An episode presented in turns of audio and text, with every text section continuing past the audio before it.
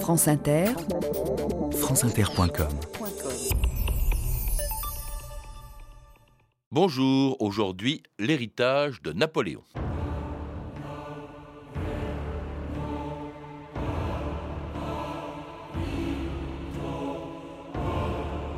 Dans les actions des hommes et surtout des princes, ce que l'on considère, c'est le résultat. Machiavel.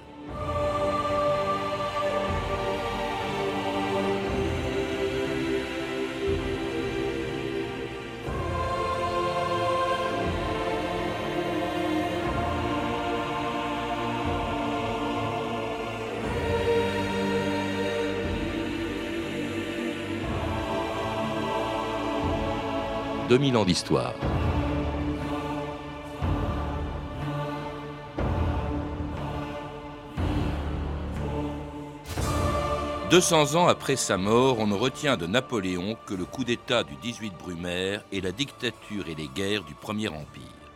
Mais on oublie que le stratège de génie et l'empereur qui a fait trembler le monde pendant près de 20 ans était aussi un homme d'État qui a laissé derrière lui des institutions que tous les Français connaissent aujourd'hui, sans savoir que c'est lui qui les a créés. Le Code civil, le Sénat, le Conseil d'État, les préfets, la Banque de France et le franc, les lycées et le baccalauréat, les statuts de la comédie française et même le projet du canal le plus célèbre du monde que Napoléon avait imaginé en Égypte en 1798, 70 ans avant sa construction. Messieurs, les pyramides. 40 siècles d'histoire nous contemplent. Admirez le travail de mes cartographes, Saint-Hilaire. Voici l'Égypte telle qu'elle était au temps des pharaons. Tout y est, même le canal. Le canal, général? Ah, vous ne saviez pas? Les pharaons avaient construit un canal reliant le Nil à la mer Rouge. Une meilleure idée serait de, de creuser un autre canal qui relierait la mer Rouge à la Méditerranée. En partant de Suez, par exemple. Qu'en pensez-vous? C'est-à-dire que moi, je m'occupe de zoologie, alors. Ces histoires de canaux. Mais mon cher Saint-Hilaire, un savant doit être curieux de tout. Je me suis bien fait traduire le Coran, moi. Et fais pas d'illusions. À Paris, on dira que l'Égypte est un échec politique et un gouffre financier. Je compte sur vous et vos collègues pour faire taire mes détracteurs. À vous de faire savoir partout que notre épopée aura des effets incalculables sur la civilisation.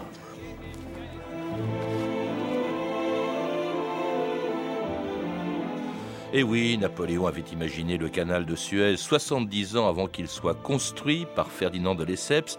Thierry bonjour. Vous êtes historien, auteur de nombreux livres sur Napoléon. Napoléon dont on ne parle aujourd'hui pratiquement que pour rappeler ses guerres, ses conquêtes, l'absolutisme du régime impérial, mais beaucoup plus rarement de ce qu'il a laissé de positif. Pour quelles raisons, justement, est-ce qu'on se souvient surtout du despote, ou encore, comme on le rappelait récemment, de celui qui a maintenu l'esclavage aux colonies, et pas de ce que son héritage a pu avoir de positif? C'est notre époque qui a choisi de, prendre cet angle de vue. Euh, on n'a pas toujours parlé de Napoléon dans, les termes que vous évoquiez. Euh, tout le 19e siècle s'est nourri euh, de l'héritage napoléonien, évidemment d'un héritage guerrier, d'un héritage de grandeur de la France, comme on dit, mais aussi de, de cet héritage juridique, institutionnel que vous évoquez aussi, et qui a fait l'objet de très grandes études, y compris au début de la Troisième République pour une raison un peu euh, inavouable, c'est qu'on voulait, euh, euh, comment dire, montrer que le Premier Empire avait été plus grand que le Second mhm. Empire, et donc on, est, on, exagérait un petit peu sur Napoléon. Mais, mais l'œuvre intérieure était quand même centrale. Et alors ça commence, il y a aussi l'œuvre culturelle, ça commence très tôt, on l'a évoqué dans cet extrait de film, avant même qu'il soit empereur et même premier consul, il va en Égypte et là, il accorde pratiquement autant d'importance à l'armée qui l'accompagne en Égypte qu'aux savants qui l'entourent, qui sont d'ailleurs à l'origine de l'intérêt du monde entier pour l'Égypte, de l'égyptologie. C'est à la fois vrai et faux. C'est-à-dire que dans l'extrait qu'on vient d'entendre, euh, on, peut imaginer que c'est Napoléon qui euh, imagine le, creusement du canal de Suez. En réalité, euh, le projet de, ce canal figurait dans ses instructions qui avaient été rédigées par le directoire. Et donc, il n'a fait, lui, en quelque sorte, qu'appliquer les instructions du gouvernement français de l'époque. Mais c'est vrai qu'il a fait mener cette étude. Alors, il a emmené avec lui en Égypte à peu près 150 savants, qui n'étaient pas destinés au départ à euh, l'égyptologie, mais qui étaient d'abord destinés à aider l'armée. Mmh. Et pendant toute une partie de la campagne d'Égypte, ces savants-là ont creusé des canaux, euh, inventé des systèmes de production de farine, et ainsi de suite, jusqu'au moment où la campagne a un peu stagné, et où euh, finalement, on peut dire que Napoléon les a lâchés dans la nature, et que c'est à ce moment-là qu'a explosé la recherche sur l'ancienne civilisation égyptienne. En tout cas, il s'y intéresse, il s'intéresse à tout, c'est un scientifique, en tout cas qui se veut scientifique, membre de l'Institut. Et c'est euh, juste un an après la campagne d'Égypte que, après le coup d'État du 18 Brumaire, il devient premier consul et se met à créer des institutions. Alors là, c'est lui qui les a créées, en effet, qui existent encore, le Conseil d'État ou encore le Sénat, qui cinq ans plus tard allait lui permettre de mettre en place le premier empire en mettant fin à la Révolution, sinon à la République. Monsieur le Premier Consul, voici les termes de la décision prise par le Sénat. Article 1er. Le gouvernement de la République est confié à un empereur qui prend le titre d'empereur des Français. Article 2. Napoléon Bonaparte, premier consul actuel de la République, est empereur des Français. C'est avec une profonde émotion que je remets cet acte entre les mains de votre Majesté, proclamant à l'instant même, pour la gloire comme pour le bonheur de la République, Napoléon, empereur des Français. J'accepte le titre que vous croyez utile à la gloire de la nation.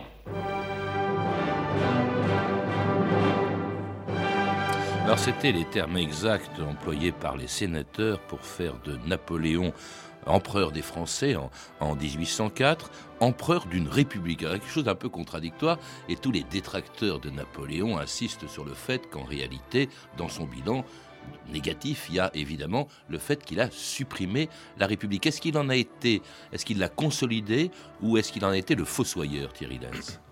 Disons qu'il faut se méfier des anachronismes et de la façon dont nous comprenons le terme République. Le terme République, aujourd'hui, est compris euh, euh, dans sa conséquence institutionnelle qui est le gouvernement représentatif et ainsi de suite à l'époque où on se situe, ça n'est pas exactement la même chose. Tant et si bien qu'on n'a pas su jusqu'à ce moment-là comment faire la République, puisqu'on a multiplié les constitutions depuis le début de la, de la Révolution.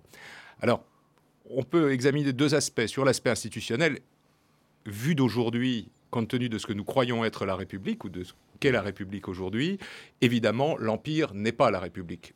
On signale quand même qu'il a été proclamé empereur de la République, hein, empereur des Français, mais que c'est la République qui est gouvernée par un empereur, ce qui n'était pas indifférent. Il y a eu des débats au Sénat extrêmement intéressants là-dessus. Et puis la deuxième chose, c'est est-ce que la République, c'est la Révolution? Et là, la question est encore beaucoup plus vaste. Euh, Napoléon a dit lui-même la révolution est finie. On a compris la révolution est terminée. En réalité, dans le dictionnaire de l'Académie de 1798, car c'est dans ces termes-là qu'on l'avait dit, le mot fini veut dire parfait et non pas terminé comme aujourd'hui dans Produits finis euh, et ainsi de hmm. suite.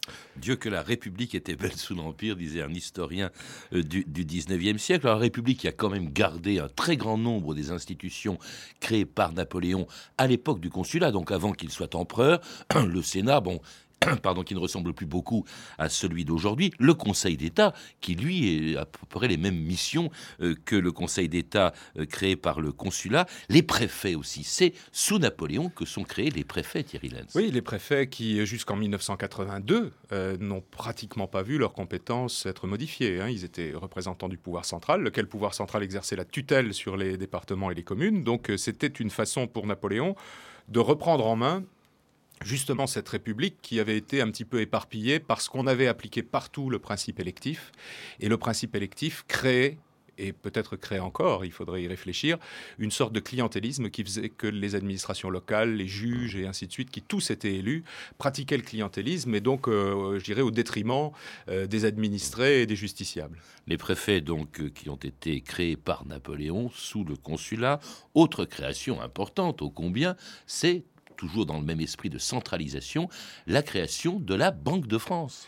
Oui, en 1800. La, la Banque de France, c'est une création alors c'était demandé hein, depuis très longtemps. Euh, les, hommes d'affaires et les financiers euh, demandaient la création d'une institution euh, centrale, en quelque sorte.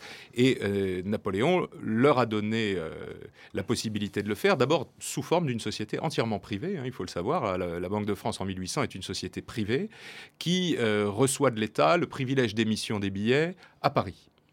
Et seulement à Paris. Hein, donc il subsiste d'autres instituts d'émission. Et puis quelques années plus tard, Napoléon disant il faut que la banque euh, soit dans la main du gouvernement, mais qu'elle n'y soit pas trop, il y a une grande réforme qui crée euh, les statuts de la Banque de France, je dirais grosso modo, qui ont été ceux euh, de la banque jusqu'au moment où on a créé la Banque européenne. Avec le monopole des billets et en francs. Voilà. Le franc également, c'est Napoléon, et lui, il a duré deux siècles. Voilà, alors le franc, c'est le directoire, plus exactement, puisque à partir de 1795-96, on a décidé que la monnaie française serait le franc, mais c'était une monnaie fluctuante en quelque sorte.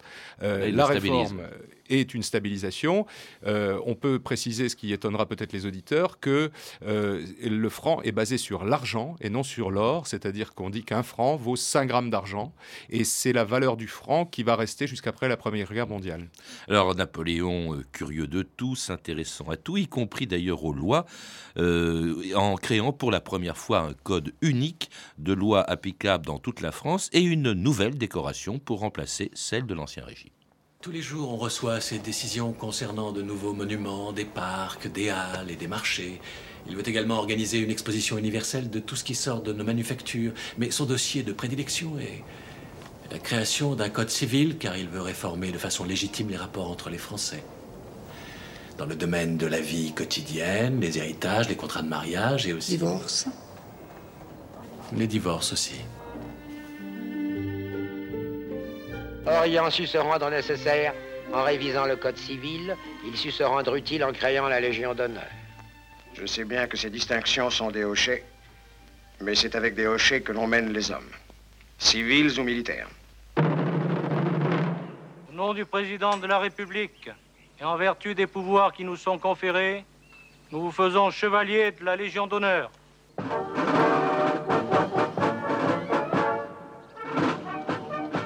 Et oui, la République aussi a gardé la Légion d'honneur, créée par Napoléon en 1802. Pourquoi? C'était pour créer une nouvelle aristocratie?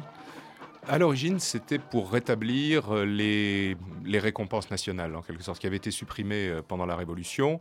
Il y avait eu des petites tentatives pour les militaires avec ce qu'on a appelé les armes d'honneur, mais Napoléon était convaincu, comme d'ailleurs son entourage qu'il fallait à la fois récompenser les mérites. Au départ, on pensait surtout les mérites militaires, et puis on a étendu la Légion d'honneur aux civils. Mais il fallait aussi créer une sorte de corps intermédiaire, et c'est ce qu'on a voulu faire avec la Légion d'honneur. Ça a échoué. Euh, aujourd'hui, ça n'est plus ce corps intermédiaire, mais on avait créé ce qu'on appelait les cohortes pour regrouper les légionnaires qui avaient un commandant, etc., et qui devaient euh, s'entraider, aider les autres, et ainsi de suite. C'était, oui, effectivement, une, euh, un ordre. On n'a jamais utilisé le mot ordre sous le Premier Empire, mais dès l'origine, ça y était. Alors, c'était en 1802, deux ans avant l'œuvre peut-être la plus importante de Napoléon, Thierry Hens, le Code civil, le Code Napoléon alors, il n'a pas inventé les lois qui s'y trouvent, mais c'est un regroupement au fond de l'ensemble des lois qui avaient été pour certaines votées avant l'Empire et le Consulat. Oui, c'est un projet. Le, projet de code civil date du début de la Révolution, hein, dans les années 1700, tout début des années 1790. Il y a eu plusieurs tentatives de le faire. Et au moment du coup d'État du 18 Brumaire, avant de se séparer, les chambres du directoire donnent comme mission au, au nouveau gouvernement, donc au consulat, de créer ce code civil. Et alors Napoléon, évidemment, n'écrit pas le code civil, mais comme un chef d'État-manager, en quelque sorte, il donne les moyens à ceux qui sauront le faire de le faire. Et alors on discute très longuement parce que, évidemment, des choses étaient prêtes, mais il a fallu encore euh, les mettre euh, en musique, si l'on veut. Et euh, ce code n'est pas seulement une suite de lois, c'est une conception de la société. Et c'est une conception de la société au travers de la famille, au, travers du contrat, au travers de l'égalité qui est au centre du Code civil, qui subsiste jusqu'à nos jours, puisqu'aujourd'hui encore, la moitié des articles du Code civil, à l'heure où je vous parle, sont ceux qui ont été rédigés en 1800, entre 1802 et 1804. Et je dirais même que ce sont ceux qui sont le mieux rédigés, parce que le Code civil est une œuvre de français absolument euh, étonnante. C'est une loi très claire. Nos parlementaires d'aujourd'hui devraient vraiment s'en inspirer. C'est une loi très claire et surtout, ce qu'on oublie toujours, qui fait une grande confiance à la jurisprudence. Napoléon disait, faisons des lois très générales et laissons les juges adapter ces lois à l'ère du temps ce qu'on n'imagine pas de la part de Napoléon, et pourtant la jurisprudence était quelque chose de très important pour lui.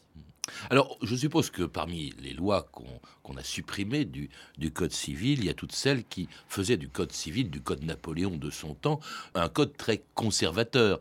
Euh, il, par exemple, c'était...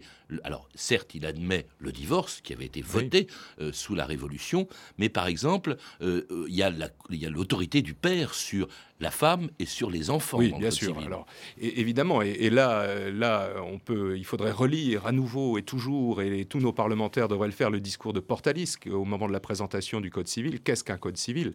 C'est même plus que ça. C'est qu'est-ce qu'une loi, en fait. Mmh. Ce discours extraordinaire euh, qu'on devrait offrir aux parlementaires au moment de leur élection.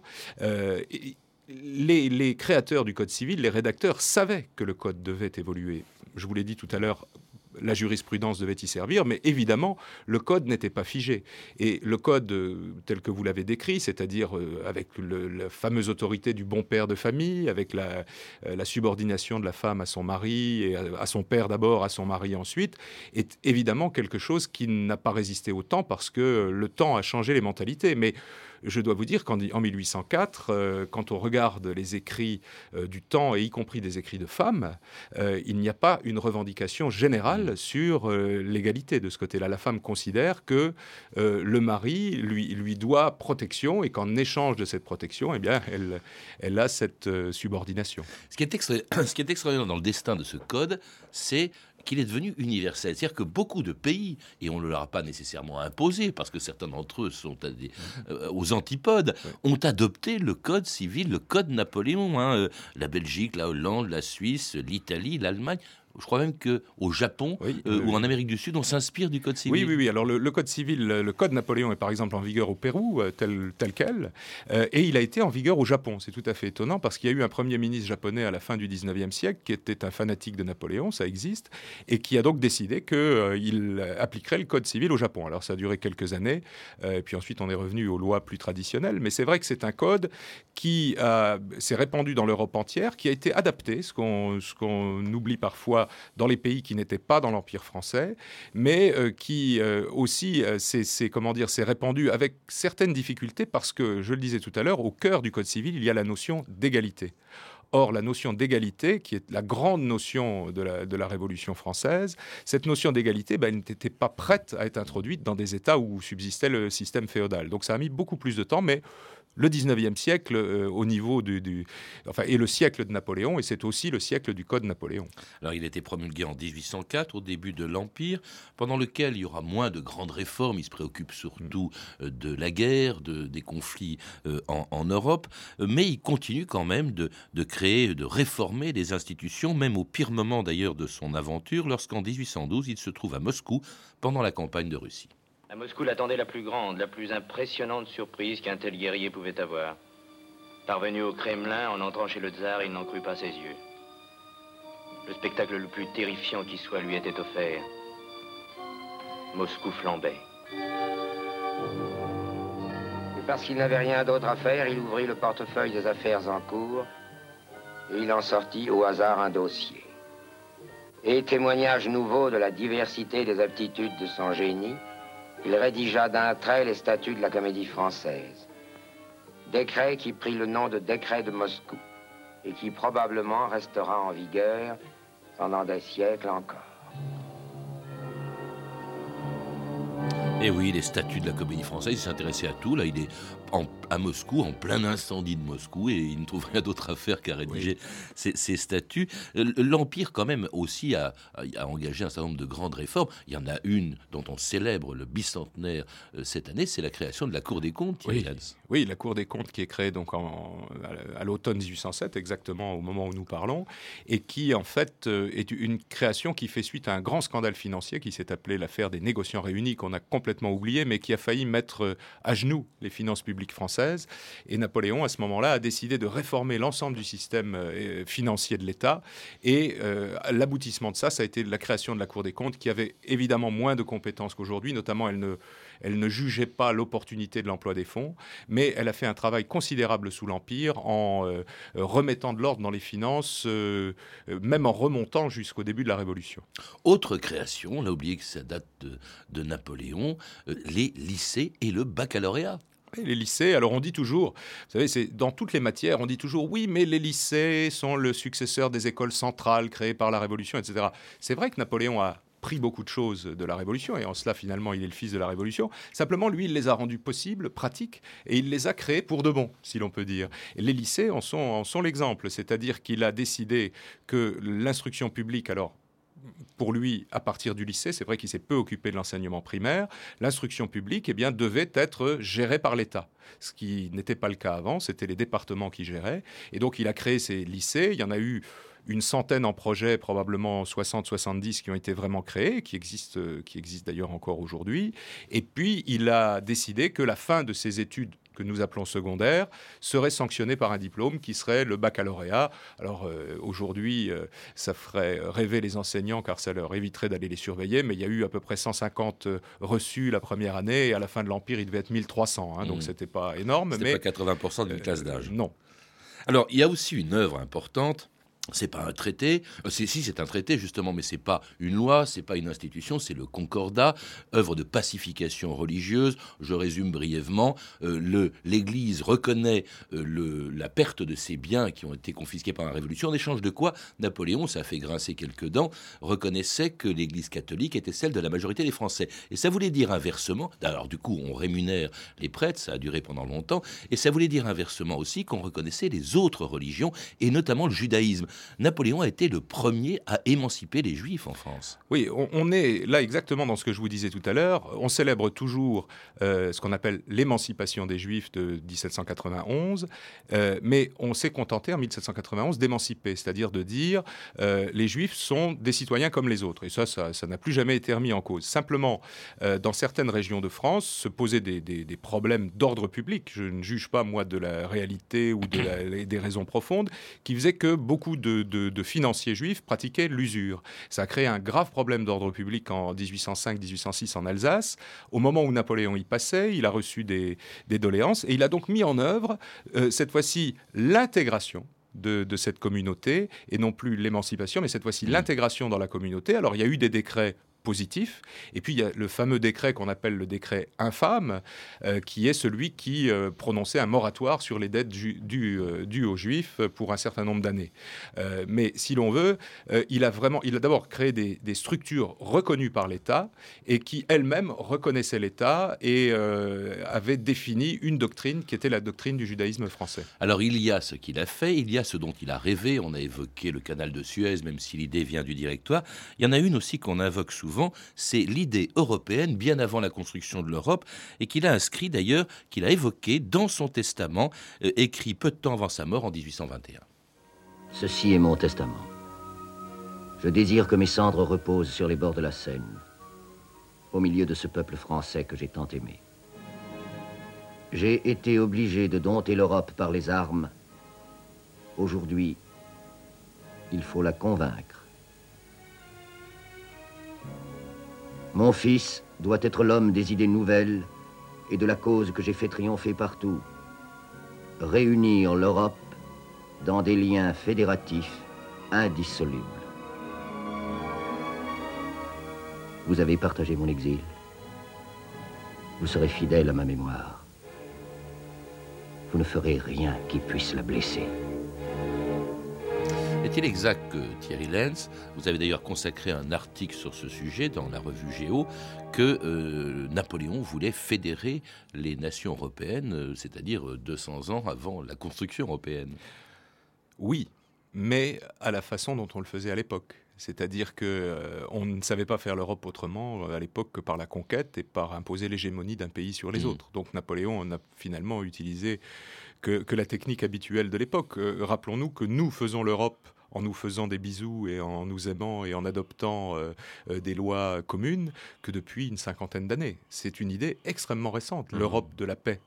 Euh, donc évidemment, Napoléon est un Européen, mais un Européen conquérant. Ouais, bah, comme on a dit d'ailleurs de Hitler qu'il était un Européen, il, invoquait la construction européenne avec, la Wehrmacht. Mais, Hitler n'a laissé que des ruines, alors que nous venons de passer une demi-heure à montrer que Napoléon a laissé un héritage extrêmement important, y compris pour l'Europe. Oui, justement, parce que d'abord, il a, il a laissé une chose qui est le contraire de la construction européenne.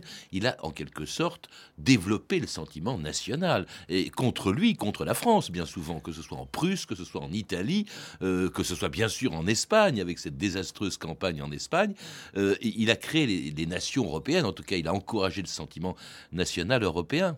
Oui, bien sûr, et, euh, c'est un peu aussi l'échec de l'Europe par l'hégémonie, c'est-à-dire euh, euh, qu'elle provoque en retour l'émergence de phénomènes qui, en l'espèce, ont été les grands phénomènes du 19e siècle, c'est-à-dire l'émergence des nations, lesquelles nations, et vous parliez de l'Allemagne, se soulèvent à un moment donné contre Napoléon, alors même que dans son esprit, Napoléon leur voulait du bien. C'est d'ailleurs la raison pour laquelle peut-être votre article de Géo se termine de la manière suivante. Il n'est qu'à voir la façon dont les pays anciennement conquis célèbrent le culte napoléonien. Ils le célèbrent plus que les Français. À l'anniversaire d'Austerlitz, il n'y avait personne, aucune autorité euh, de, l'État qui était présente. Non, et le Premier ministre de l'époque, pourtant napoléonien, M. de Villepin, est allé prononcer un discours sans doute immortel devant une chambre de commerce. Évidemment, loin de moi de, de négliger l'importance des chambres de commerce, mais c'était quand même la moindre des choses que de participer à la petite, petite, petite cérémonie que l'armée française avait organisée à la colonne Vendôme. Mais comment ça s'explique? Est-ce qu'on a honte Ça s'explique probablement par le peu d'intérêt du précédent président de la République pour euh, euh, des commémorations positives. Hein. C'est la flagellation était beaucoup plus euh, son sport favori. Et puis ensuite parce que c'est vrai, nous avons une façon de commémorer en France qui est surtout une, une, une façon de commémorer, je dirais, les mauvais souvenirs pour avoir l'occasion de s'excuser. L'armée française méritait en 2005 qu'on célèbre le bicentenaire de Sterlitz. Merci Thierry Lenz. Je rappelle donc que vous êtes l'auteur d'une nouvelle histoire du Premier Empire, dont le troisième volume, La France et l'Europe de Napoléon, vient de paraître aux éditions Fayard. Vous avez également préfacé La correspondance générale de Napoléon Bonaparte, publiée en plusieurs volumes par la Fondation Napoléon chez Fayard. Vous avez pu entendre des extraits des films suivants Napoléon d'Yves Simoneau, édité en DVD par France 2, Napoléon de Sacha Guitry chez René Château Vidéo et Napoléon à Sainte-Hélène, un film de 1929 réalisé par Le Pupic et distribué en cassette chez AR Vidéo. Toutes ces références sont disponibles par téléphone au 32 30, 34 centimes la minute ou sur le site franceinter.com. C'était 2000 ans d'histoire à la technique Fabrice Desmas et Julien Dumont. Documentation Emmanuel Fournier, Claire Destacan et Franck Olivard. Une réalisation de Anne Kobilac.